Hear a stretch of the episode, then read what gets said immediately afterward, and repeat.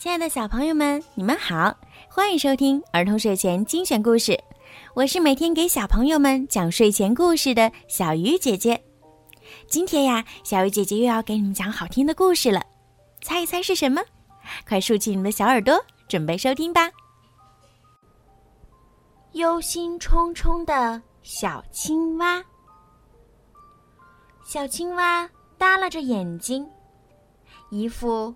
没精打采的样子，他问小螃蟹：“你看这天空黑漆漆的，是不是妖怪要来了呀？”“应该不会吧。”小螃蟹摇摇头。小青蛙又跑去问小鱼：“你看这天空黑漆漆的，是不是妖怪要来了？”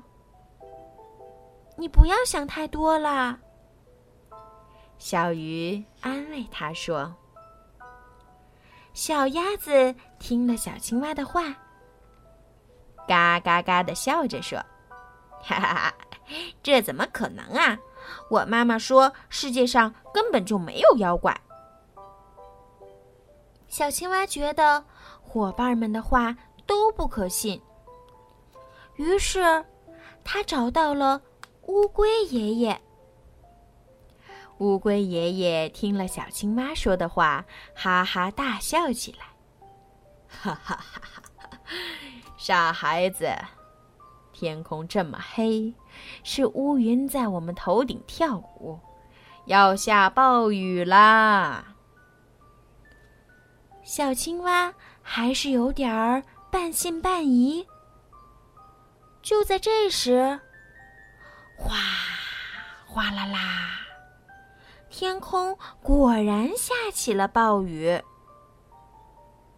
暴雨下完了，天空又变成了蓝色。